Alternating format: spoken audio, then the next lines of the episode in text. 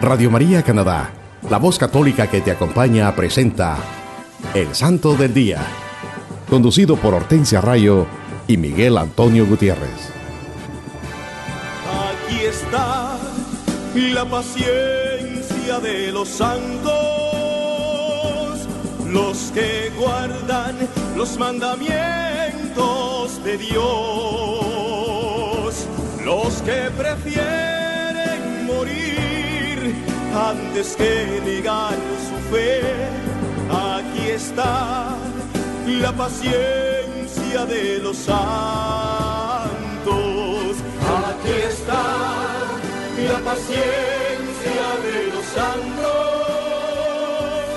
los que guardan los mandamientos de Dios, los que prefieren que su fe. Aquí está la paciencia de los santos.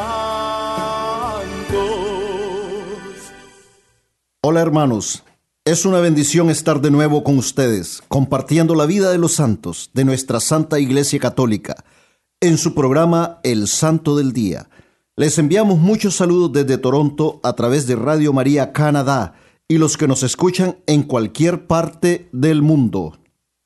También tendremos nuestra habitual sesión de los siete minutos con Cristo para que nos pongamos en actitud de oración, pidiendo al Espíritu Santo que nos ilumine y podamos reflexionar en este mensaje bien iluminado por la luz de Cristo y su palabra. Querido hermano y hermana que me escuchas, ahí donde tú estás, te invito a que supliquemos por la intercesión de los santos que celebramos esta semana para que nuestro Padre Poderoso derrame sus bendiciones sobre todos nosotros y nuestras familias, y que nos conceda la gracia de una conversión verdadera, guiados por el Espíritu Santo, y que podamos experimentar el gozo de vivir en la plenitud con Cristo Jesús. Que la Virgen Santísima nos cubra con su santo manto y nos lleve a la presencia de su amado Hijo Jesús. Amén. En este día los acompañamos Hortensia, su servidora, y Miguel.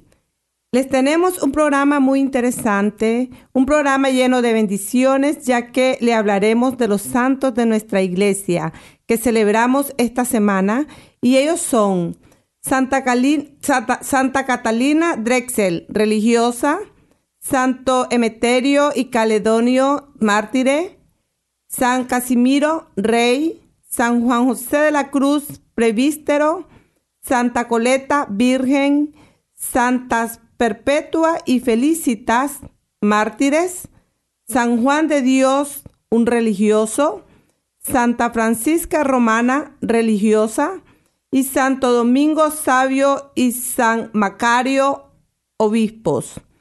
Todos ellos ejemplos de amor, sacrificio y entrega por sus hermanos, por nosotros que somos el cuerpo místico de Cristo, la iglesia y también fieles imitadores de nuestro Señor Jesucristo.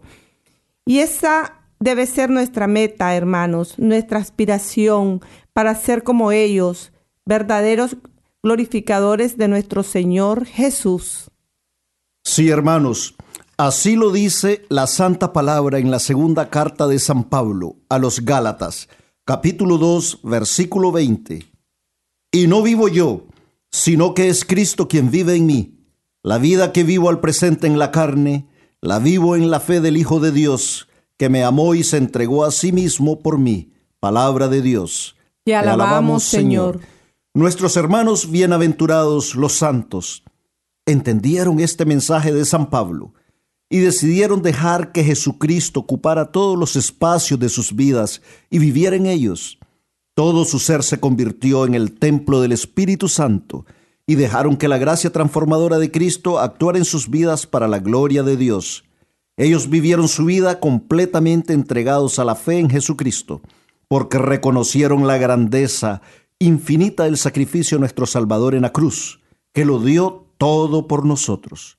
Así también nosotros, hermanos, los podemos hacer. Te invito, hermana y hermana, que dejemos que Cristo viva en nosotros.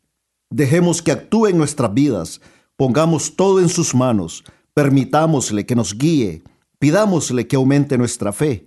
Ya Él nos demostró su amor muriendo en la cruz por nosotros, entregándose al sacrificio por nosotros. Así que no dudemos de Él, hermanos, y confiados nos abandonemos en su divina misericordia, así como lo hicieron los santos de nuestra Iglesia Católica. En la carta de los romanos, San Pablo nos dice, la prueba que Dios nos ama es que Cristo, siendo nosotros todavía pecadores, murió por nosotros. Romanos 5, 8. Sí, hermanos, Jesús nos ama y quiere nuestra conversión. El Maestro nos quiere santos porque, como dice Papa Francisco, la santidad es un don, es el don que nos hace el Señor Jesús cuando nos toma consigo y nos reviste de sí mismo, nos hace como Él. En la carta a los Efesios, el apóstol Pablo afirma que Cristo ha amado a la iglesia y se ha dado a sí mismo por ella para hacerla santa. Hermanos, Vamos a comenzar a compartir con ustedes la vida de estos grandes santos de la Iglesia Católica, de nuestra Iglesia. El 3 de marzo celebramos a Santa Catalina Drexel. Ella fue una religiosa que nació en Filadelfia en 1858, en el seno de una familia prominente.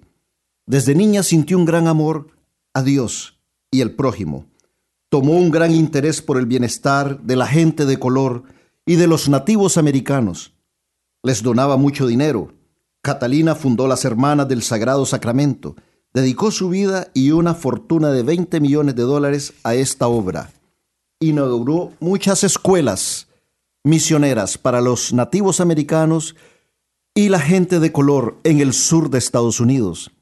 Fundó la Universidad Xavier en Nueva Orleans Catalina fue beatificada por el Papa Juan Pablo II en 1988 y fue canonizada en el año 2000. Ahora hablaremos de los santos Emeterio y Celedonio. Hortensia, ¿qué nos puedes decir de estos dos mártires de nuestra Iglesia Católica?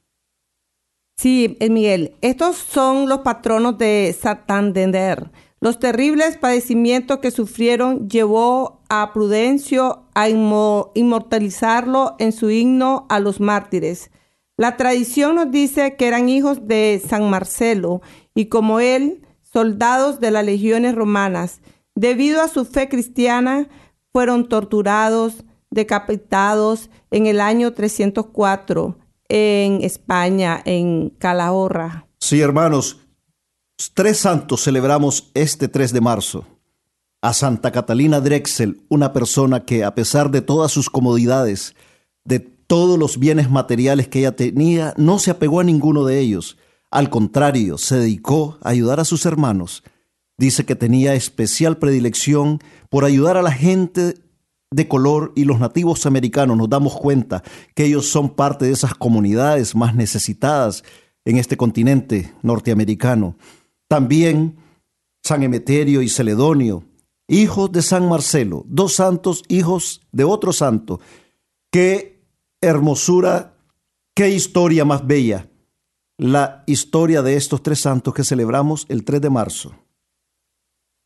Sí, ahora continuamos con el 4 de marzo celebramos a San Casimiro, patrono de Polonia. Fue el tercero de trece hijos del rey tercero de Casimiro. Nació en el año 458. Aunque creció en la corte imperial, sentía horror por el lujo. Él no le gustaba usar mucho lujo. Él, él, él se corría de eso. Él lo mortificaba y él se iba a hacer sacrificios secretos. El pobre ya desde niño él sentía eso. Creció bajo el cuidado del santo Juan Douglas. Tenía una gran devoción a la Santísima Virgen. Se le ofreció la corona de Hungría y marchó al frente de un ejército de 20 mil hombres, pero terminó rechazando este reinado al comprender que esto era una injusticia contra el rey de los húngaros. Qué interesante la vida de San Casimiro, patrono de Polonia. Desde niño, a pesar de haber crecido en la corte real, él aborreció los lujos y las vanidades. Eso ya era un signo en su vida de que él estaba llamado a esa santidad, porque los santos son humildes, los santos son generosos, los santos son imitadores de Cristo.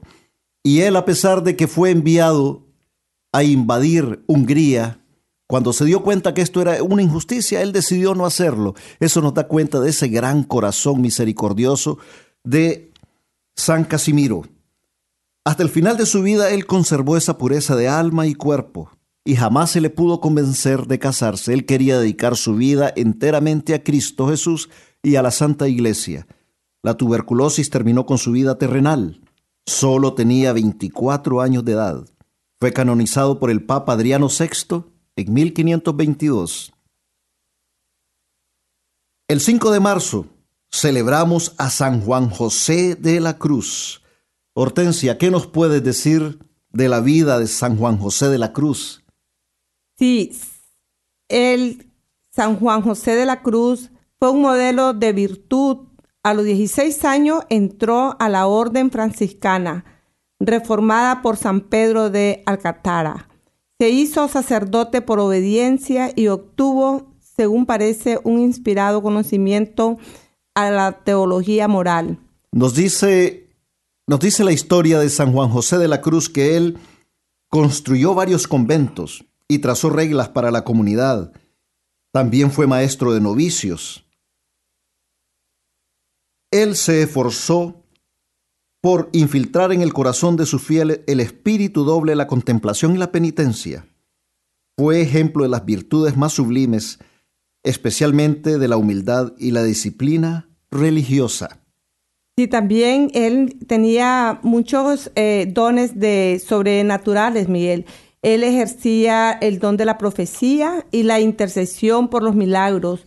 Sufrió una, un derrame cerebral eh, y murió en una edad bien avanzada, el 5 de marzo de 1734. Fue canonizado por el Papa Gregorio XVI. Una, eh, una, historia muy interesante, la de San, San, Juan José de la Cruz. Nos dice acá su historia que él tenía esos dones sobrenaturales, de orden sobrenatural, como la profecía y la intercesión por los milagros. Quiere decir que él estaba con esa gran bendición que Dios le concede a muchos santos, que por medio de su intercesión Cristo Jesús oye esos ruegos que nosotros hacemos con santos para que podamos obtener esos prodigios, esos milagros de parte de nuestro Señor Jesucristo. Y San Juan José de la Cruz es un santo al que podemos siempre acudir si queremos que ocurran esos milagros en nuestras vidas. Sí, ahora tenemos a Santa Coleta. Miguel, ¿tú qué nos podrías decir acerca de Santa Coleta? Santa Coleta, Virgen, es celebrada el 6 de marzo. Nació en Corby, Francia de padres humildes y ancianos en el año 1381. A sus 22 años, sus padres murieron y ella comenzó una vida de anacoreta, de acuerdo con la regla de la Tercera Orden de San Francisco. Anacoreta quiere decir un religioso o religiosa que vive solo o sola en un lugar apartado, dedicado completamente a la contemplación, oración y penitencia es una vida completamente entregada a estar en la presencia del Señor. Benedicto XIII le encomendó la reforma en la Tercera Orden y la santa viajó por toda Francia y Flandes. En uno de esos viajes ella conoció a Santa Juana de Arco en Moulins ya era el año 1429. Qué bendición la de Santa Coleta, haber conocido a Santa Juana de Arco, otra gran santa de nuestra Iglesia Católica.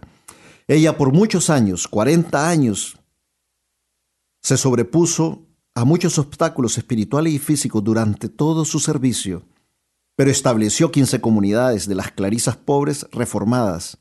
Murió en el año 1447 y fue canonizada por el Papa Pío VII.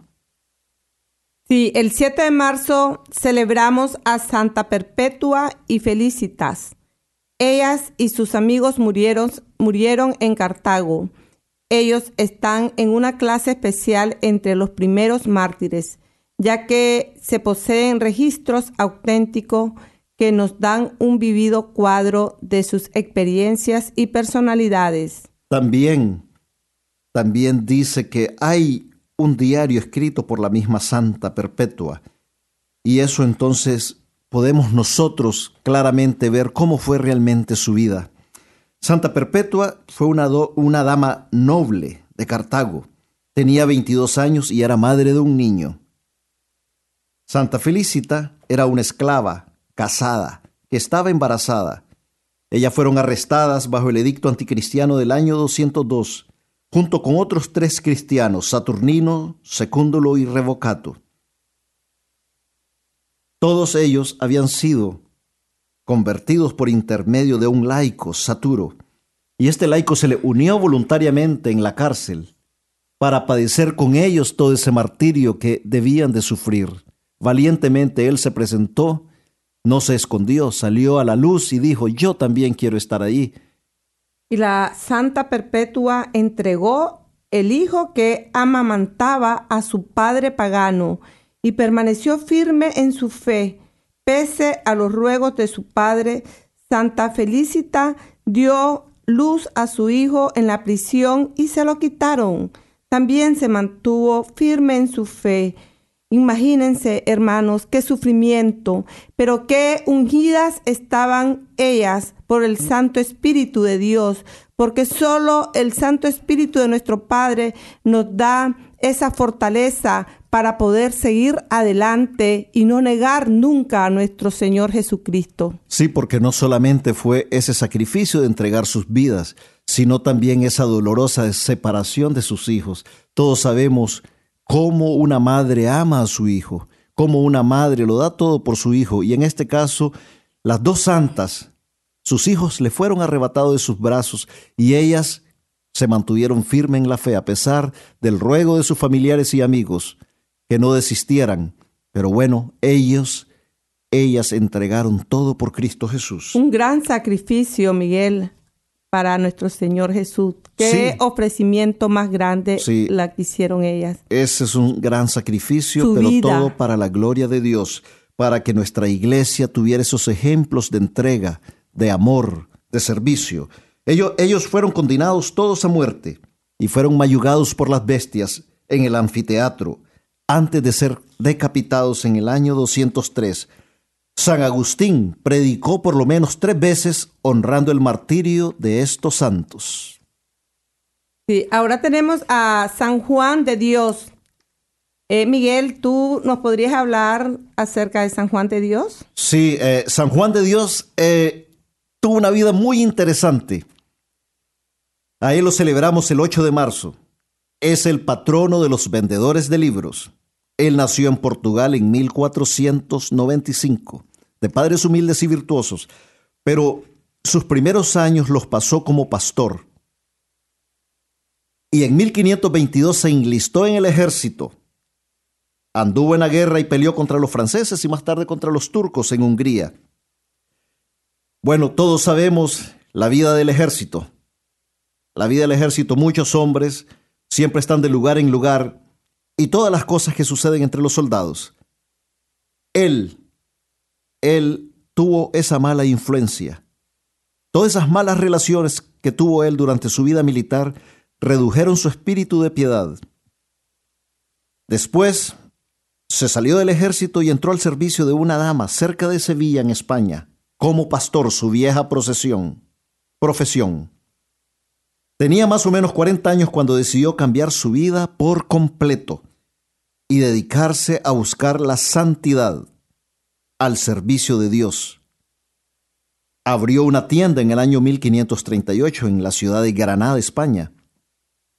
Juan, San Juan de Ávila tuvo mucha influencia en la conversión de San Juan de Dios. Algo interesante y algo que tenemos nosotros, Hortensia, que mencionar es ese gran paso que el amor de Cristo hizo que San Juan de Dios diera. Háblanos qué fue eso que hizo San Juan de Dios en el año 1540. Él alquiló una casa para albergar enfermos y así echó los cimientos de una nueva orden, los hermanos hospitalarios de San Juan de Dios, así le llamaban. Se dedicó con celo infatigable al cuidado de los enfermos, tenía esa gran piedad por ellos. Después de diez años de duros trabajos, cayó enfermo, expiró estando de rodillas frente al altar el 8 de marzo de 1550 y fue canonizado por el Papa Alejandro VIII en 1690. Qué interesante San Juan de Dios, morir de rodillas frente al altar. Sí, Miguel, qué bendición recibió San Juan de Dios morir de rodilla a los pies de Cristo frente al altar. Eso es una gran bendición. Ese fue un premio que nuestro Señor Jesucristo le dio por todo ese amor que Él dio a los enfermos. Yo me acuerdo, y esto es algo que yo quiero compartir con ustedes, hermanos, cuando yo era niño y caminaba más o menos unos ocho bloques hasta la escuela donde, donde yo iba, mi escuela primaria, y siempre pasaba enfrente, casi enfrente de un hospital que se llamaba el Hospital San Juan de Dios. Después crecí Después crecí y en otra ciudad conocí otro hospital que se llamaba San Juan de Dios. Y yo siempre pensé que todos los hospitales eran llamados San Juan de Dios, pero ahora entiendo perfectamente por qué a este santo se le ha honrado siempre eh, eh, nombrando hospitales con su nombre. Bueno, es una bendición que un hospital tenga el nombre de un gran santo como San Juan de Dios, un hombre que dio su vida, que cambió su vida, que se alejó del pecado simplemente para dedicarse a ayudar a los enfermos. Imagínense que fue algo como que él, eso comento yo con Miguel, que fue como que ahí nacieron los hospitales, según yo, porque en 1540 alquiló una casa para los enfermos, para albergar a todos los enfermos. Bueno, seguiremos hablando en el futuro acerca de él. El 9 de marzo celebramos a Santa Francisca Romana, patrona de las viudas y los automovilistas. Ella nació en Roma en una familia noble en 1384. Hortensia, ¿qué, ¿qué te llama la atención de la vida de Santa Francisca Romana? ¿Puedes comentarnos algo, algo que realmente sobresalta en la vida de esta santa? Sí, Miguel, fíjate de que me, llamó mucho eh, la atención de que esta Santa Francisca Romana, ella desde muy jovencita sintió de ser una consagrada a nuestro Señor Jesucristo, pero a ella sus padres no le permitieron y ella quería entrar al convento, pero por obediencia a sus padres, viene y se casa a los 12 añitos de edad. Qué jovencita. Imagínense. bueno, esa era una costumbre de la época. Una niña. Estando casada, llevó una vida muy piadosa y siempre cumplió sus ejercicios espirituales. Padeció muchas pruebas que sufrió con paciencia y ejemplo, siempre bendiciendo la voluntad de Dios su esposo fue desterrado y expropiado de sus bienes durante el gran cisma de la Iglesia Católica. Eh, ella fundó la congregación de las Oblatas Olivertanas en 1425. A los 40 años de matrimonio, tras la muerte de su esposa, eh, muere su esposo. Y entonces ella decidió recibir los hábitos en la misma comunidad que ella había fundado. Y vivió como la más humilde de sus hermanas. Hasta fue llegada a eh, ser escogida como superiora. Ella al final, al final su vocación que tenía para servirle a Cristo, entregada totalmente como religiosa, por fin la pudo cumplir. Después de 40 años que ella fue obligada a casarse por un matrimonio de conveniencia, bueno, eso eran parte de las costumbres de la época, como ya lo dije. A ella Dios le dio muchos dones de orden sobrenatural. Murió el 9 de marzo de 1440 y fue canonizada en 1608 por el Papa Paulo V. También el 9 de marzo celebramos a Santo Domingo Sabio, el patrono de los coristas. ¿Qué nos puedes decir, Hortensia, de Santo Domingo Sabio? Sí, fíjate que él solo tenía 15 años cuando él murió, murió bien jovencito, pero había alcanzado un alto grado de santidad. Fue pupilo de San Juan Bosco, quien lo amó como a un hijo. Imagínate, al lado de San Juan Bosco él. Tuvo un gran maestro, otro gran santo de nuestra, de nuestra iglesia católica, San Juan Bosco. Todos sabemos que San Juan Bosco dedicó su vida a ayudar a los jóvenes él fundó muchas casas para albergar jóvenes, educó a muchos jóvenes en la fe católica, un gran santo. Y Santo Domingo Sabio fue un pupilo de él. ¿Qué formación la de Santo Domingo Sabio? Organizó, Santo Domingo Sabio organizó la compañía de la Inmaculada Concepción para ayudar a San Juan Bosco, para dirigir el oratorio. Tuvo una vida de mucha pobreza, trabajo y sufrimiento. Pero esto no impidió que estuviera siempre lleno de alegría y de júbilo de la santidad. Él es un santo modelo para la juventud moderna. Escuchen bien, para la juventud moderna es un modelo. Santo Domingo Sabio. Dicen que una vez le escribió a un amigo, estando ya él en esa vida religiosa, en ese monasterio, le escribió lo siguiente, Aquí hacemos que la santidad consista en estar siempre alegres y cumplir fielmente nuestros deberes. Él, a pesar, como habíamos dicho, de la pobreza, de los trabajos y los sufrimientos, él conservaba, este jovencito santo, conservaba esa alegría, esa alegría que Cristo nos da, esa alegría que nunca se va, esa alegría que no es pasajera, esa alegría que solo el amor de Dios nos da y que ya estando en nuestros corazones es gozo. Por eso Él es un gran ejemplo para los jóvenes, un gran santo. Y ahora nos damos cuenta cómo nuestra iglesia también está llamando a todos los jóvenes a la santidad. Por ejemplo, ese encuentro mundial de la juventud en Panamá este año, que recientemente ha pasado. Esto es lo que nuestra santa iglesia quiere, que nuestros jóvenes se hagan santos. Y este gran ejemplo de Santo Domingo Sabio, ese es el ejemplo que los jóvenes tienen que seguir y también las personas que ya no somos jóvenes, porque la santidad es ese llamado para todos. Nunca es tarde para volverse santo, nunca es tarde. Ya lo vimos en el, eh, eh, eh, en el ejemplo que nos dio San Juan de Dios. Tuvo una conversión a los 40 años, murió a los 52. San Juan de Dios, un santo, nunca es tarde, hermanos. El Señor nos está llamando siempre a la santidad.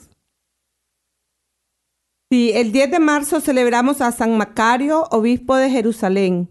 Él se opuso fuertemente al arianismo y luchó sin tregua contra esta perniciosa herejía. Ya lo habíamos dicho, hermanos, anteriormente en otro programa cuando hablamos de San Leandro, que el arianismo era una corriente herética de herejes que niega la divinidad de Cristo. El promotor de esta herejía era Arrio, y de ahí el nombre arrianismo. Pero esta herejía fue condenada en el concilio de Nicea en el año 1325. A este concilio asistió San Macario y tomó parte importante en la redacción del credo. Poco después del concilio descubrió milagrosamente junto con Santa Elena la verdadera cruz en Jerusalén. el emperador Constantino, hijo de Santa Elena, le encargó la construcción de la iglesia del Santo Sepulcro. San Macario, obispo de Jerusalén, fue un gran santo, uno de los maestros de nuestra iglesia católica, que lo celebramos el 10 de marzo, hermanos. Todos los santos de los que le hemos hablado en este día, mártires, vírgenes, religiosas, todos llenos del amor de Cristo, todos lo dieron todo por Cristo, se entregaron completamente al servicio de sus hermanos, a glorificar a Dios con sus palabras, sus acciones y sus pensamientos. Esos son los ejemplos, hermanos míos, que nosotros como cristianos debemos de seguir todos los días de nuestras vidas para que podamos alcanzar esa conversión y ser verdaderos discípulos de Cristo.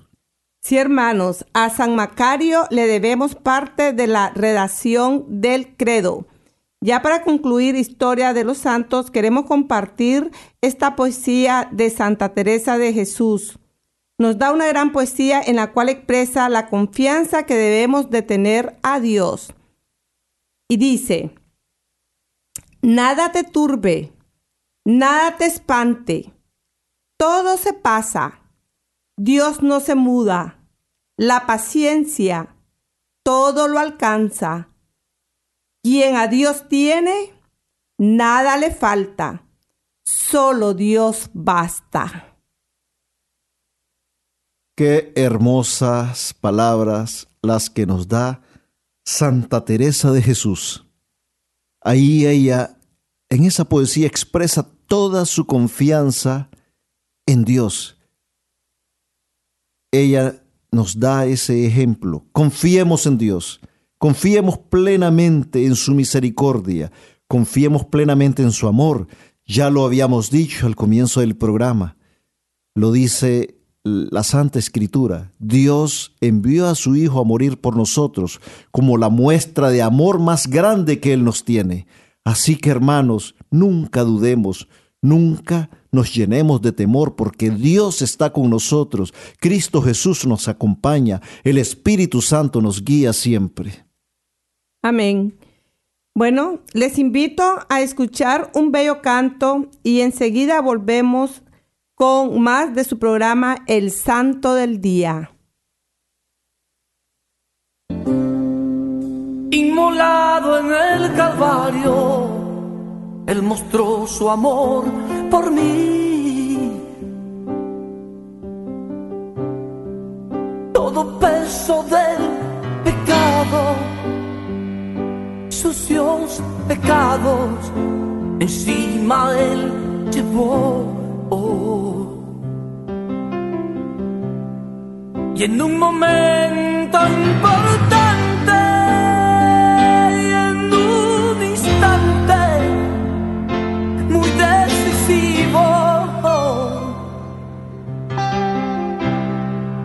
fue por él o por mi amado,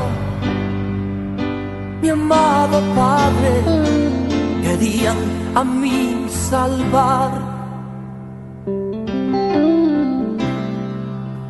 Sangre que me da la paz,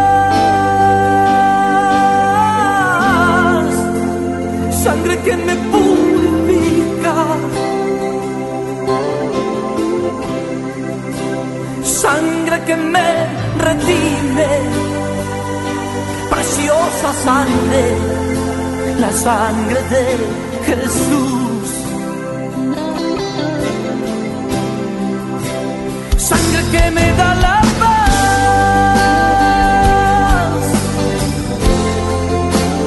sangre que me purifica.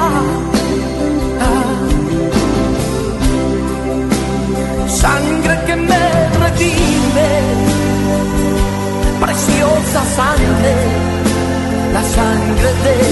Jesús.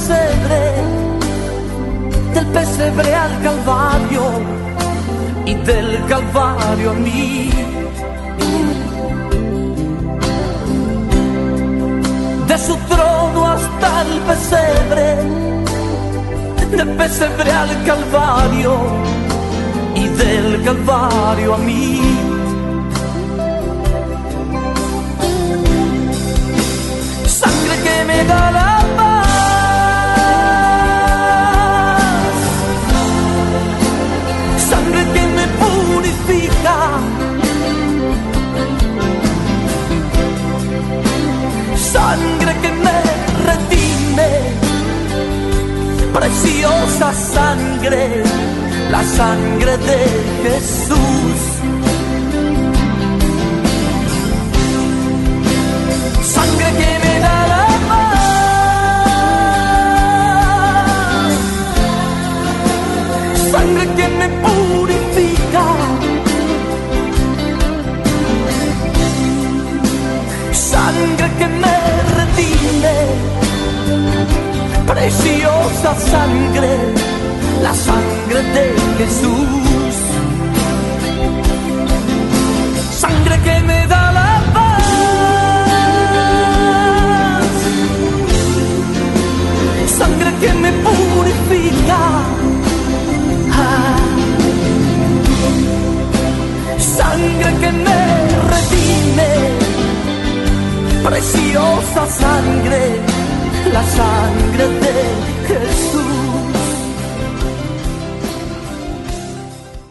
Usted está escuchando El Santo del Día y Siete Minutos con Cristo en Radio María Canadá, la voz católica que te acompaña.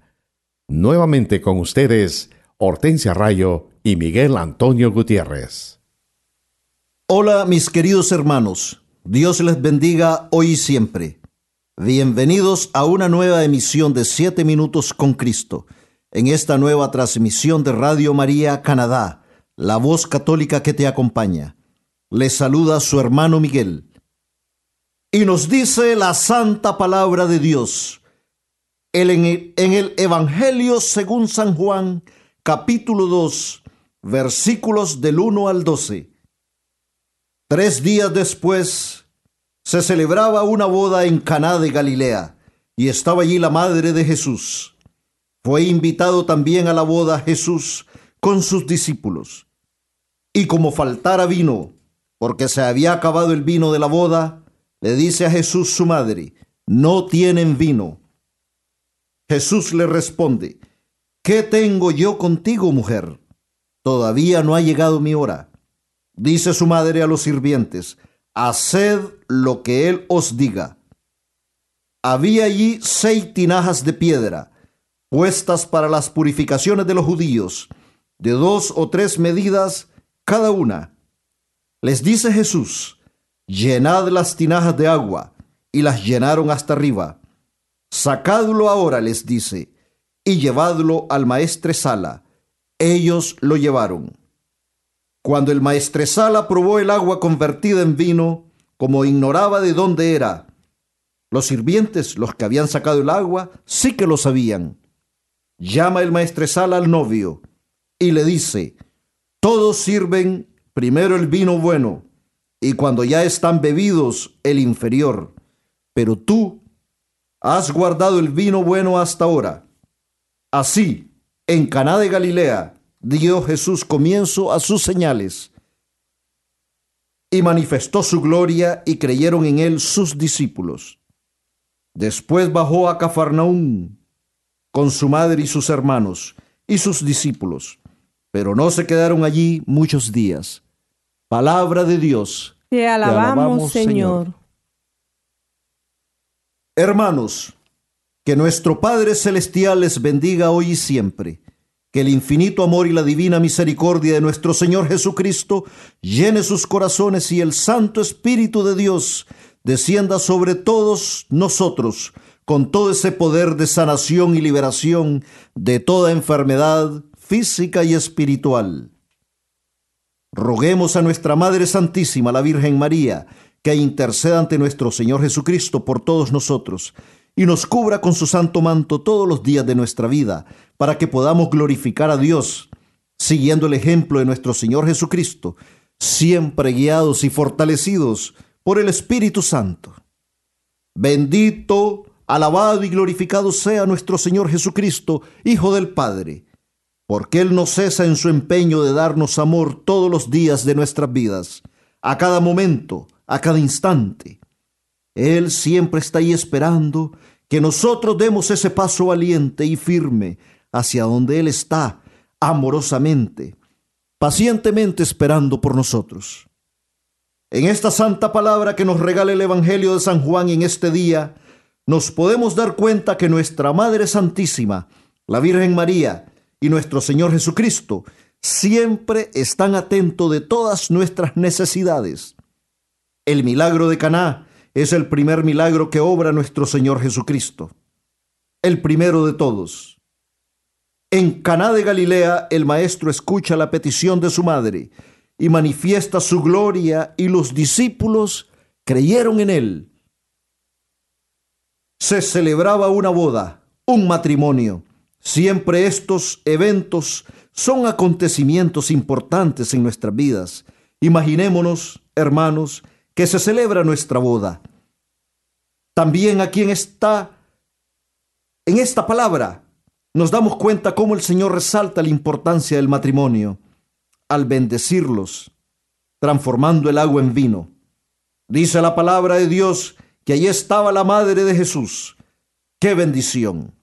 La Virgen María estaba allí de invitada. También estaba ahí Jesús. Él también fue invitado con sus discípulos. Aquí nos damos cuenta que Jesús y María siempre son y deberían ser invitados juntos. No podemos separar el uno del otro. Están unidos siempre por un vínculo de amor incomparable. Donde está la Virgen María está Jesús. ¿Y qué pasa? En la celebración que se está dando, se acabó el vino y dice, la Santa Madre de Dios, no tienen vino. He aquí la preocupación de la Virgen María por los demás. Ella está intercediendo por el matrimonio, por la pareja que se han casado. Nuestra Madre siempre está intercediendo por nosotros, hermanos, aunque nosotros no nos demos cuenta, de la manera que estaba intercediendo por este matrimonio ayudándoles en la necesidad o dificultad que se les presenta. El amor de la Virgen María para nosotros es un amor de madre, incondicional, constante. Es un amor que nos los da con toda la pureza de su corazón, a nosotros que somos sus hijos. Y en este primer milagro que Jesús obra es porque su Madre Santísima se lo pide. Ella intercede por la pareja que se ha casado y le menciona a Jesús que no hay vino. Jesús le responde de una manera que solo ella puede entender lo que él quiere decir. ¿Qué tengo yo contigo, mujer? Todavía no ha llegado mi hora. La Virgen María conocía muy bien a su hijo y su condición divina. Ella sabía que Jesús es capaz de grandes prodigios y milagros. Aquí la Santísima Virgen está poniendo a Jesús en una posición en que él tiene que adelantar sus planes de redención de evangelización al mundo. La Madre Santísima ve la necesidad y hace que Jesús empiece su ministerio de amor y misericordia, que obre el primer milagro manifestando su gloria y para que los discípulos crean en el Hijo de Dios. Ella humildemente se queda callada. Entonces es Jesús el que toma la iniciativa en ese momento y realiza su primer milagro. Todos sabemos todos los milagros que nuestro Señor Jesucristo ha obrado. Hizo ver a los ciegos, hizo hablar a los mudos, hizo oír a los sordos, expulsó demonios, levantó paralíticos y tullidos, alimentó miles de personas en un mismo día, resucitó muertos. Pero este milagro es diferente. Aquí nuestro Señor Jesucristo convierte el agua en vino y alivia la gran necesidad de esta familia, de este matrimonio. En esta palabra, hermanos, estamos aprendiendo que la mejor decisión que podemos hacer es invitar a Jesús en nuestras vidas, invitar a su Madre Santísima en nuestras vidas, porque cuando surja la necesidad, ellos estarán presentes allí, listos para brindarnos su ayuda y su bendición. Si María no está en nuestra vida, ¿quién le va a decir a Jesús? No tienen salud, no tienen fe, no tienen esperanza, no tienen a quién recurrir, no tienen fuerzas y voluntad para seguir adelante. ¿Quién le dirá eso a Jesús? Si Jesús no está en nuestra vida, ¿quién llenará nuestras vidas con esa agua viva que solo Él puede ofrecer y que transformada en vino es símbolo de la alegría y el banquete al que Jesús nos invita. Si Jesús no está en nuestras vidas, ¿quién nos dará la fortaleza ante las pruebas que se presentan? ¿Quién nos ayudará a cargar nuestras cruces y hacerlas más livianas? Jesús es el vino nuevo, sello de la nueva alianza que Él hace con su iglesia, con nosotros. Cristo es el vino para nuestra salvación. En Él nos fortalecemos. Su Santo Espíritu nos fortalece.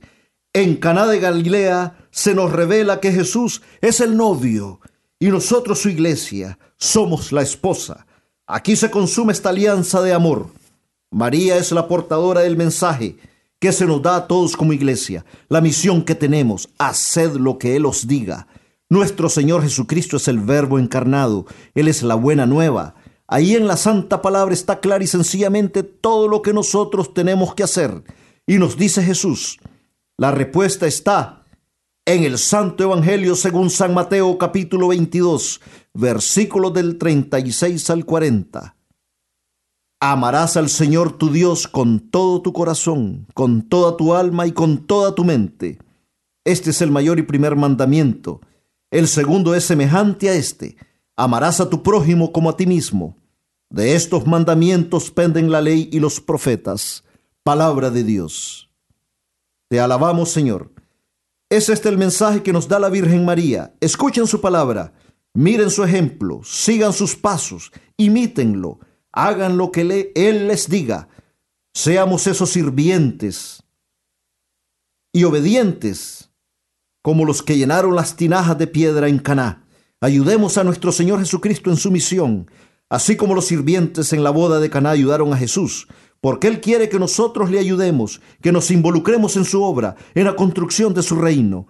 Si hacemos lo que la Virgen Santísima aconseja, nuestras vidas se llenarán de bendiciones y podremos tomar ese vino nuevo que Cristo nos ofrece a todos los miembros de su iglesia, a todos los que queremos seguir sus pasos.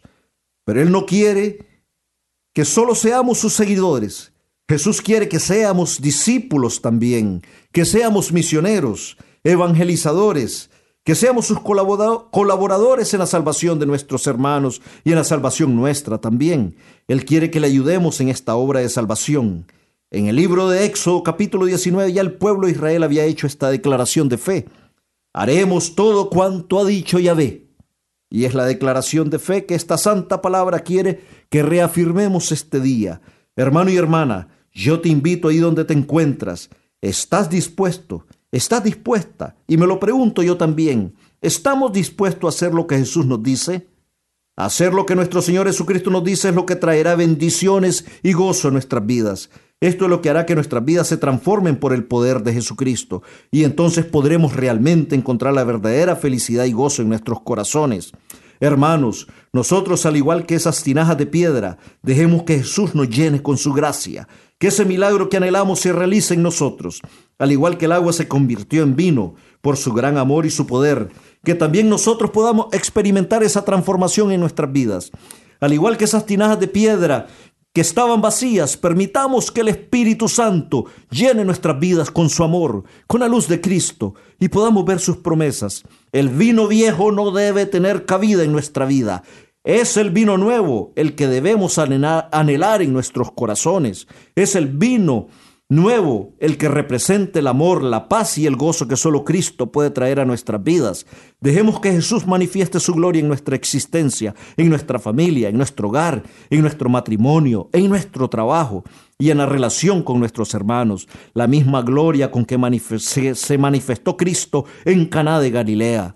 Seamos valientes, hermanos, y hagamos lo que nuestro Señor Jesucristo nos dice, y así podremos ver la gloria de Dios en nuestras vidas. Así su poder se manifestará en nosotros por siempre.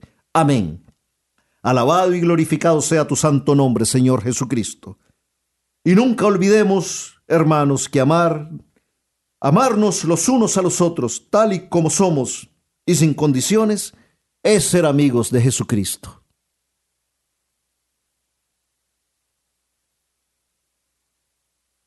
Llegamos al fin de nuestro programa de este día. Muchísimas gracias por acompañarnos y recuerden seguir en sintonía de todos los programas de nuestra emisora Radio María Canadá, la voz católica que te acompaña. Hasta la próxima. Que Dios les bendiga siempre.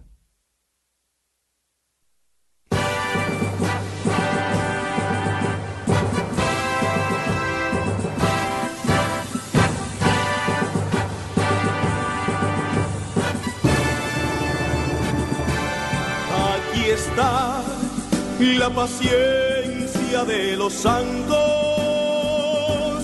los que guardan los mandamientos de Dios, los que prefieren morir antes que negar su fe. Aquí está la paciencia de los santos. Usted escuchó El Santo del Día y Siete Minutos con Cristo, conducido por Hortensia Rayo y Miguel Antonio Gutiérrez, en Radio María Canadá, la voz católica que te acompaña. Los que prefieren morir antes que negar su fe, aquí está y la paciencia de los santos.